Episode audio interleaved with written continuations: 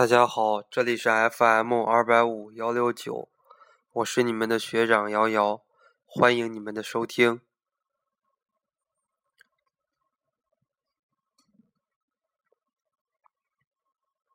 有一段时间没有给大家录这个励志 FM 了，主要由于这段时间我自己啊在录制这个冲刺班的课程，也在编写这个考研啊这个专业课三三三七四九教育学基础综合的这个冲刺考点必备，还有就是啊这个预测题啊，首先再重新给大家来介绍一下哈，这个。冲刺班现在已经全部都录制完成了，啊，已经发给了报给我辅导班的学生啊，所有已经购买的学生都已经发给他们了。大概呢，现在已经送出去有一百五十套左右了。咱这个冲刺班啊，预计是发售二百套左右啊，总计二百套左右。那么呢，现在这个冲刺考点必备还没有开始来录制哈。还还没有开始来编写，当然了，这个它的一个串讲也没有录制啊，因为它没有编写完成。这个呢，编写主要是由我来编写，把一些非常非常重要的这个考点啊，专硕也好，学硕也好，都都总结成了这么一个小册子，A4 的那种白纸，大概是总结了有啊五十页左右吧。啊，基本上是单面的，但是有一些部分啊，有一些部分比较重要的一些点，然后又补充在后边的。这个呢是双面的啊。报学长考研辅导班的学生啊，都会每个人拿到一份。然后呢，买过冲刺班的同学啊，在十二月底都会统一来快递一份啊。那么呢，这个讲义啊，或者说这个考点必备。主要的内容是我来编写的，但是呢，它的书写啊是由苏慧学姐来完成的，它是手抄稿，可以说非常非常的有价值哈。大家有如果没有看过苏慧学姐写字的，可以去我空间里边翻一翻哈。我发过苏慧学姐她写的那个字，写字非常的好哈，非常多啊，非常多次，从小到大吧，在这个啊。学校里边获得过这个书法比赛的一等奖啊，甚至于大学期间还参加过全国大学生书法比赛啊，还拿过这个三等奖。他这个硬笔书法写的是非常非常的棒哈，那个字帖，大家这个既可以背哈，又可以作为一个字帖。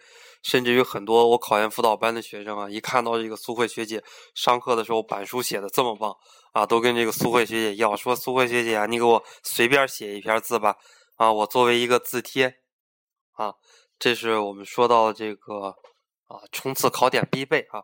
那么呢，预测题哈，全部都是由我一个人来完成的，从这个构思呀，带打。就一个字一个字敲上去啊！现在呢，学硕已经编了有三套左右了哈，专硕也编了有两套左右预测题了，大概呢是在二十五号左右啊完成所有预测题的这个编写啊。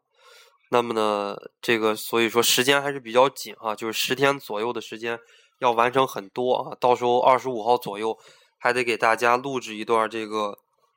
冲刺考点必备的这个串讲，利用两个小时的时间，把四门学科啊，中国教育史、外国教育史，然后呢，教育原理，还有教育心理学这几门学科呢，给大家来串讲一下啊。这是大概的一个介绍啊。那咱们今天这期节目呢，在一开始啊，就是跟大家说这些大家非常关心的，因为现在。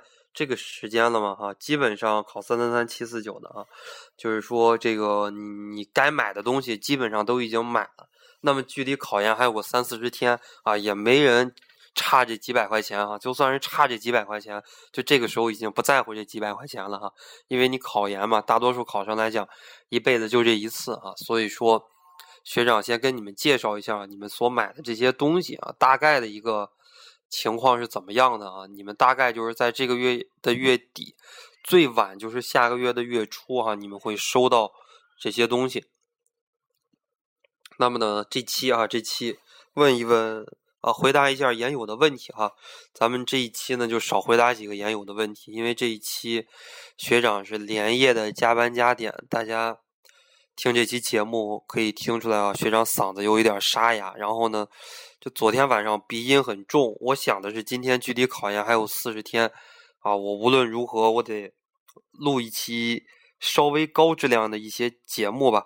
啊，不能说大家听这个节目啊，听到这个学长嘟囔个鼻子，这个是不好啊。所以昨天晚上。吃了好几段药啊，各种各样的感冒药吃了好几段。今天早晨醒来以后，这个感冒减轻了很多，但是呢，鼻音啊，鼻音肯定还是有，一直在流鼻涕啊。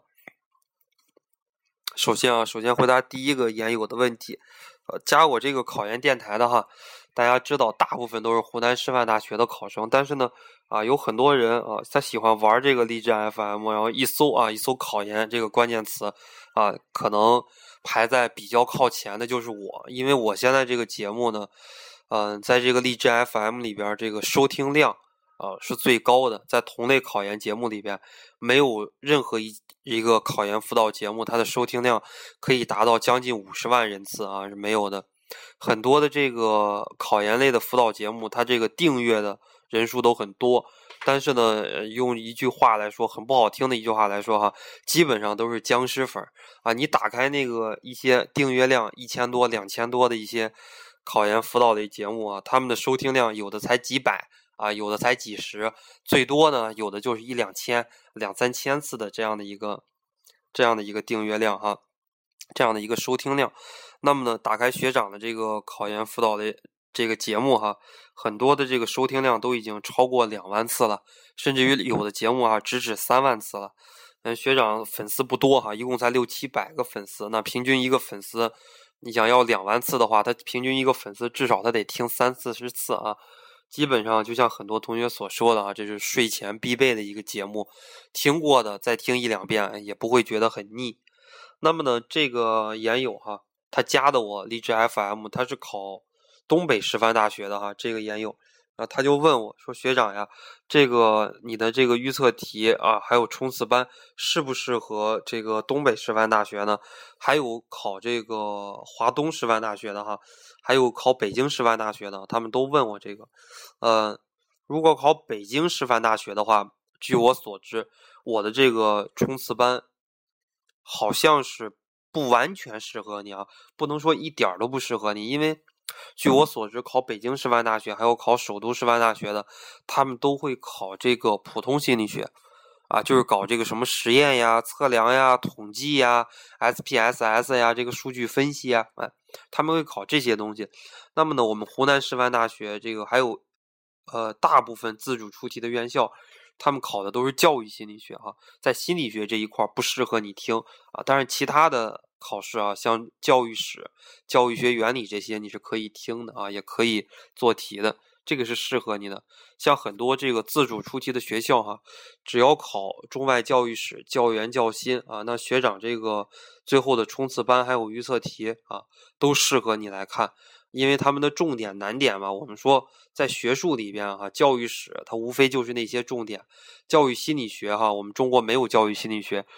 你看那些教育心理学的一些理论，没有我们中国人提出来的，都是外国人提出来的。所以说啊，我们都是翻译外国的这些文献，重点呢也是比较好把握哈，一些重点预测哈也很好把握。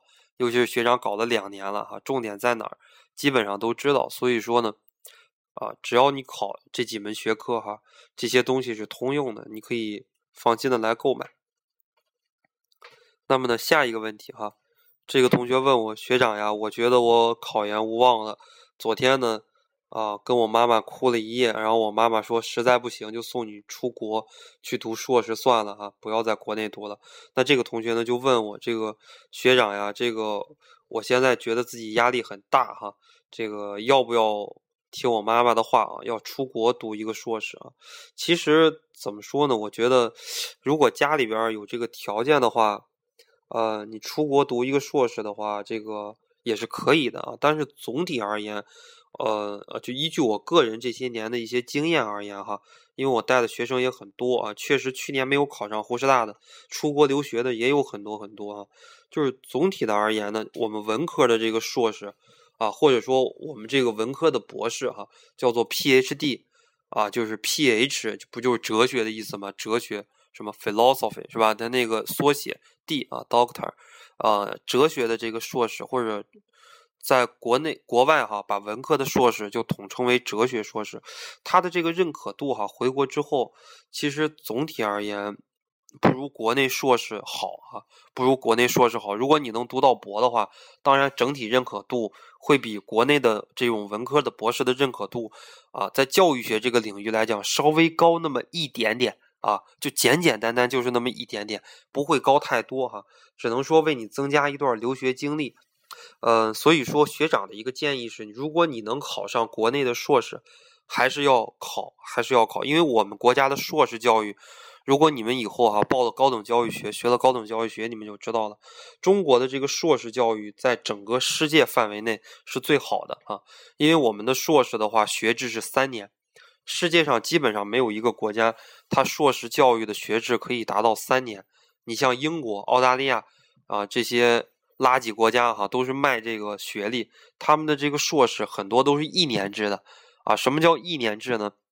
你九月份过去了。啊，十月份正式开学，啊，学学上不到两个月，人老师啊还没有认全呢，学生没有认全呢，就开始人家过圣诞节，就开始放假了哈。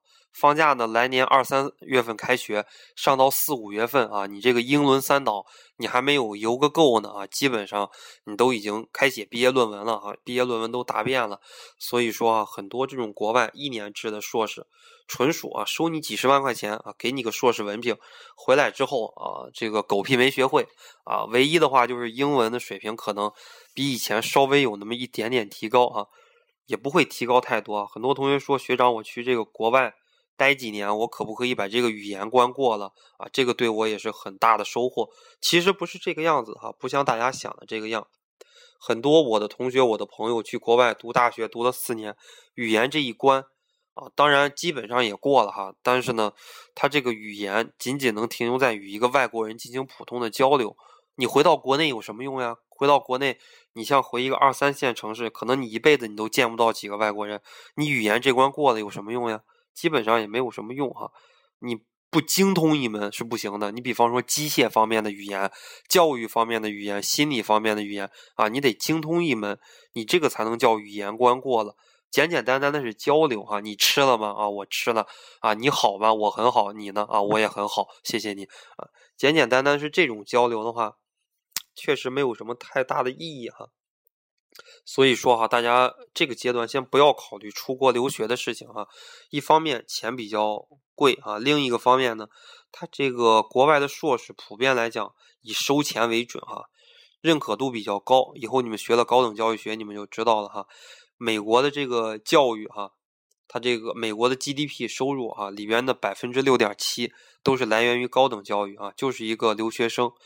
他这个留学生教育发展的很好哈，一个基本上是中国一个留学生去了哈，连吃带喝啊，吃喝嫖赌乱七八糟加起来吧，可以一年可以养活三个美国家庭，啊，就按一家七八口人来算，这算是美国比较小的家庭哈，按一个家庭七八口人来算啊，中国一个留学生去了可以养活人家二十多个人，所以说啊，费用很高。另一个方面呢，这个。含金量不大，所以说这是次要之选哈。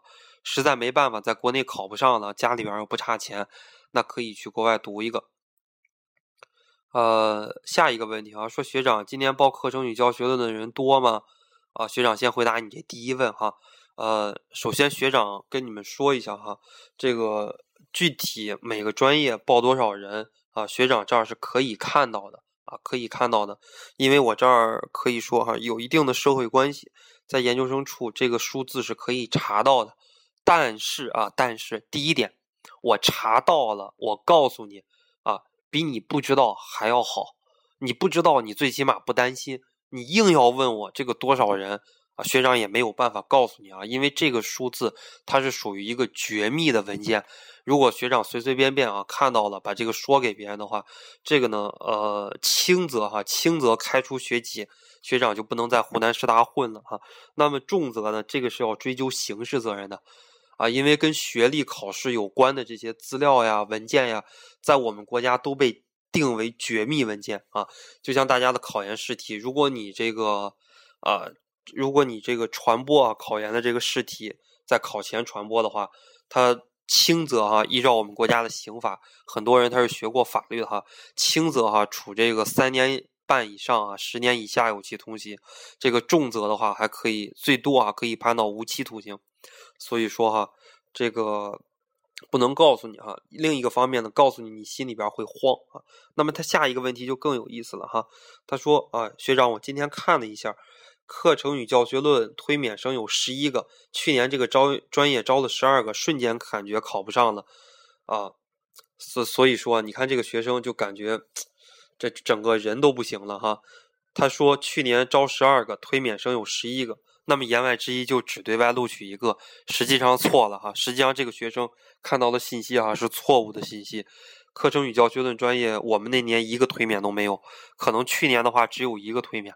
他看这个信息可能是在一些论坛呀，加的一些不太专业的其他学校的学长呀，QQ 群里边得到了一些错误的信息哈。这个错误的信息是会害死人的啊！就你不看这个信息。你还可以安心的复习。你看的这个信息，感觉全国好几百个人来竞争啊，这一个名额，你感觉我长了三头六臂，我也竞争不过人家呀。哎，实际上呢，这个信息是虚假的信息啊。大家考研的时候，大家一定要认准信息哈。在我这儿，你们得到的信息啊，我可以啊，我可以向你们担保啊。你们问我的很多问题，我都会给你们回答不知道。为什么呢？因为我是真不知道，所以我给你回答一个不知道。啊，你们不应该怪我。啊很多同学，然然后就不回话了。很我他问我什么什么问题，我说学长不知道，他就不回话了。要不然他会给我回一个那种很寒酸的那种表情，就很不耐烦的那种表情，或者给我发一个很愤怒的那个头像。啊，总比学长告诉你一个虚假的信息强。有些人呢，他不知道这些信息啊，他为了卖给你一些信息，或者卖给你一些资料，他故意回答你一个很虚假的信息。啊，这个的话，这种事情我还是不做的哈。所以说呢，大家尽可能的哈，尽可能的，呃，考研还有四十多天，不要被这些虚假的信息所迷惑，所干扰你的这样的一个心情哈。具体呢，他最后问我课程与教学论专业录取多少个人啊？学长再重复一遍，学长这个问题可能说了，光在我电台里边说了，可能至少有五遍了吧。具体录取多少个人？三个字啊，不知道。但是你可以参考去年的录取人数。假设去年课程与教学论专业录取十二个人，那今年呢，只会在上下百分之十浮动，一定不会超过百分之十啊，就是在十一到十三个人之间浮动。每年具体的录取人数到每年的四月份，湖南师范大学才公布。湖南师范大学它不像其他学校哈，在这个。啊，在这个报考之前，他就公布了每个专业录取多少个人啊，他就公布了。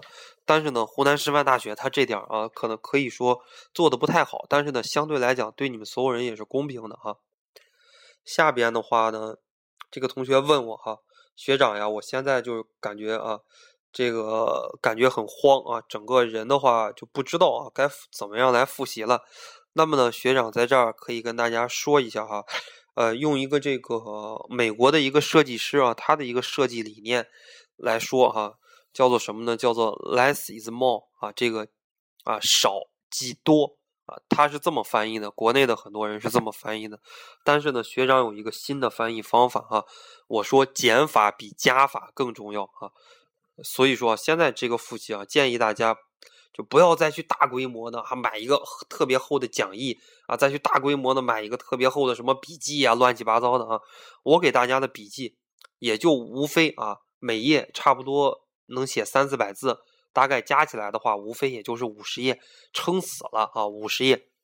我不会给你太多的内容了哈，希望大家也不要买那种特别厚的那种东西啊，再背。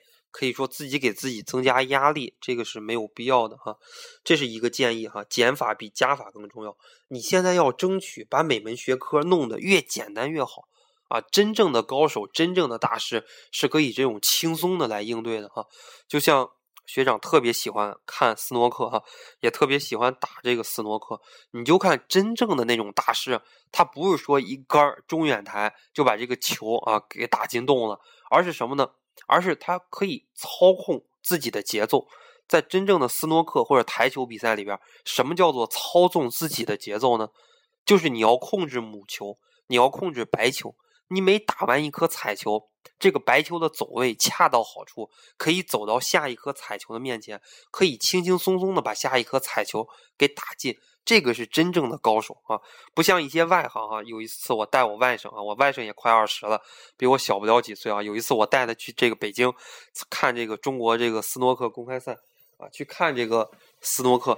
然后他就跟我说啊，说这个舅舅呀，啊，你看那个人啊，水平真高啊，那么大老远，连续好几杆都把这个球给打进。我说了，这恰恰是他水平低的一个代表啊，这真的不是他水平高，真正的高手从来不这么打球，冒很大的风险，对吧？隔的三四米一个远杆，在那儿秀秀球技，真正的高手哎，是近距离的打，把这个问题解决的越简单越好啊，这才是真正的高手。呃，那么下一个给大家的一个建议呢，叫做返回基础教育啊，返回基础，就是呢这一个阶段可以说拔高的东西啊，政治也好，英语也好，专业课也好，真正那些拔高的知识点，你该会的，你上一个阶段已经会了啊，你不会的，那么。个别的一些点，你看一看学长的这个冲刺班呀，或者你报一个什么政治冲刺班呀，啊，你基本上还可以弥补一些。但是呢，你以前不会的点啊，学长可以这么跟你说，不怕打击你，你至少一半儿你不会的，你就是学不会了啊。因为我们不可以否认啊，不可以否认，人的在这个思维能力呀，或者这种智力方面啊，思考问题的能力，真的是有一定的差距的哈。这这个真的是不假的，这个真的是不假的。就像不是说所有的人，你努力，你考大学的时候，你都能考上一本啊，都能考上北大清华啊。也许你努力了，你考一个三本没问题。但是呢，你考上北大清华，你这个不是努力可以实现的哈。考研也是，考研它是一次拔高的考试，它是一次选拔人才的考试。如果你不会的话，你就果断放弃就可以了哈。因考研它既是一次拔高的考试，又是一次基础的考试，什么意思呢？考研满分五百分，不可能所有的人百分之百的点都背住啊，都会都会知道，都会理解，都能答上来，都能得五百分，不可能。那么呢，如果你只学会百分之七十的考点，你能得三百五十分，我敢保证，你考湖南师范大学教育学的任何一个专业都能稳稳当当的上。意思就是说。考研基本上百分之七十的考点，它都是基础题。你只要把这百分之七十的基础题掌握好了，那你考上研究生问题不大啊，问题不大。那么呢，这一个问题啊，这一个问题是昨天晚上一个学生问我的哈，说学长呀，现在看冲刺班晚了吗？我就怕我没有时间了，我每天看书的时间都很紧，啊，我就怕没有办法抽出两天的时间来看你这个冲刺班的课程了，啊，这个同学呢，可以说，可可以说这个这个呆萌呆萌的哈，这这个问法，呃，怎么说呢？这个看学长的这个冲刺班啊，比你自己看书可以说效率要高很多。假如你自己看书啊，呃。基本上是你看书的五倍吧，这个效率。看过学长冲刺班的都知道，啊，可以给大家把这些重点呀、重点画下来，难点再讲一遍哈，可以再帮助你来理解啊，加深你的记忆。所以说，你下一个阶段再看书的话，会至少给你减减轻五倍啊，五倍的一个负担。所以说哈，呃，有些同学当然自己看书两天，可能也没有什么效果，看了跟没看差不多哈。但是学长基本上可以保证，你看冲刺班看两天，效果完全是不一样的哈。咱们的这个冲刺班啊，是这个绑定啊，绑定电脑，单独的来绑定一台电脑啊，就是你的你要有一台自己的电脑，但是呢不限次数，你可以随便看，一遍看不懂可以看两遍啊，两遍看不懂可以看三遍，直到看到考研之前为止，呃。还有还有一个学生啊，提问说：“学长呀，这个政治，呃，学长呀，这个专业课的冲刺班啊，还有预测题，我就买了你的了。那么政治英语的冲刺班还有预测题，我该怎么办呢？呃，学长在这儿跟大家说一下哈，就是英语的冲刺班，大家可以不要报，因为没有用啊。他给你预测题也不要买，英语那个东西大家都做过，不可能说预测到原题的。”这真的就是千年等一回，等也等不到哈，不可能预测到原题的。呃，那么呢，政治的冲刺班哈，大家可以报。什么新东方呀、博文呀、海文呀，这种什么海天呀、什么启航呀、文都呀，这些大家都可以报哈。基本上呢，冲刺班都可以。那么呢，关于这个政治的预测题哈，呃，我的一个建议是全部买啊，就全部都要买，不是全部不要买哈，全部买的一个意思哈，全部都要买。呃，只要是你能看到的市面上的政治预测题，你全都买啊。以这个肖秀荣的四套题，蒋中挺的五套题，任汝芬的序列四。啊，这个启航的二十天二十题，或者他最后的那个题啊，大家都要买，为什么呢？因为很简单啊，他们办这个辅导班，就像学长办辅导班，呃，不是一年了啊，就是啊，当然学长这是第二年哈，办的时间不长，但是呢，这个辅导班我以后还会再办下去，那些考研辅导机构呢，同样。他们也会办下去。他如果今年的这个预测题里面没有预测到什么原题啊，没有预测到一个什么好的结果，那么呢，人民群众的这个宣传力量是伟大的。你们明年给他一宣传，哎他妈的，老子去年买了这个什么预测题哈，一道预测题都没有预测到啊，真的是浪费老子的时间，怎么怎么样？你去你们学校这么一宣传，你们学校下一届肯定报这个辅导班的人会减少。所以说呢，那些考研辅导班不会自己打自己脸啊，所以说他们出的预测题啊，都是有一定的消息的啊。说的再通俗一点哈，你懂的啊。这个预测题是怎么回事儿啊？所以说呢，政治的预测题一定要买，而且呢，你不管买哪个政治的预测题，它都会给你预测到一定数量的原题，只是多少的问题。所以说哈，大家别怕最后一段时间辛苦啊，最后四十天。就是你人生最辛苦的这么三四十天。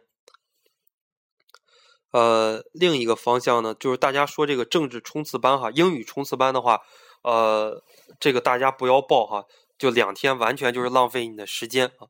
英语是一个慢时间的一个功夫哈，基本上是什么样，你现在英语就是什么样的，复习不复习，看不看，问题不大了哈，已经。最后背一背冲刺的作文啊，随便买一本就可以。呃，那么政治冲刺班呢？因为学长在很多很多个考研辅导机构带这个带这个政治的课程哈，我带的主要是小班啊。我这个水平，说句心里话，我的政治水平还没有到特别高的那个层次哈，还带不了这个大班，还带不了那种全国性的那种讲课啊，只是带一些小班，像一对五呀、一对三呀这种小班 VIP 班，带一些这个课，呃。那么呢，学长的这个一些哈一些名家讲课的这个政治的冲刺班，学长给大家透露一下，学长是可以拿到的。当然了，拿到也不是免费拿到哈，跟这些辅导班的这些人关系也很好哈，也会当然给他们一些报酬呀，请客吃饭，这个是肯定避免不了的。那么呢，啊，买了学长这个冲刺班还有预测题的这些人哈，包括学长报了学长这个辅导班的人。呃，到时候哈，到时候现在还没有拿到哈，到时候都可以免费得到一套政治冲刺班的课程，你就不用再报了。那么呢，你如果没有报冲刺班啊，也没有报学长这个考这个专业课冲刺班的，那你就可以考虑买学长这个冲刺班，还有预测题的这样的一些啊，这样一些东西哈。呃，你加学长的 QQ 就可以了，这个荔枝 FM 上就有学长的 QQ。呃，就是说你花个三四百块钱，两门。啊，两门课程的这个冲刺班还有预测题，你都可以拿到了。这个呢，给大家提一个方便，因为考研的学生的话，确实大家都不容易哈，经济条件可能都不是很好，给大家提供一个便利啊，尽可能的啊，跟大家收取最少的钱，给大家提供最好的资料啊，还有这个辅导班。呃，最后一个问题吧哈，最后一个问题，说这个学长呀。呃，你这个预测题怎么出的这么晚呀？我现在付款了，怎么要到月底才能拿到呢？啊，你说好着急呀。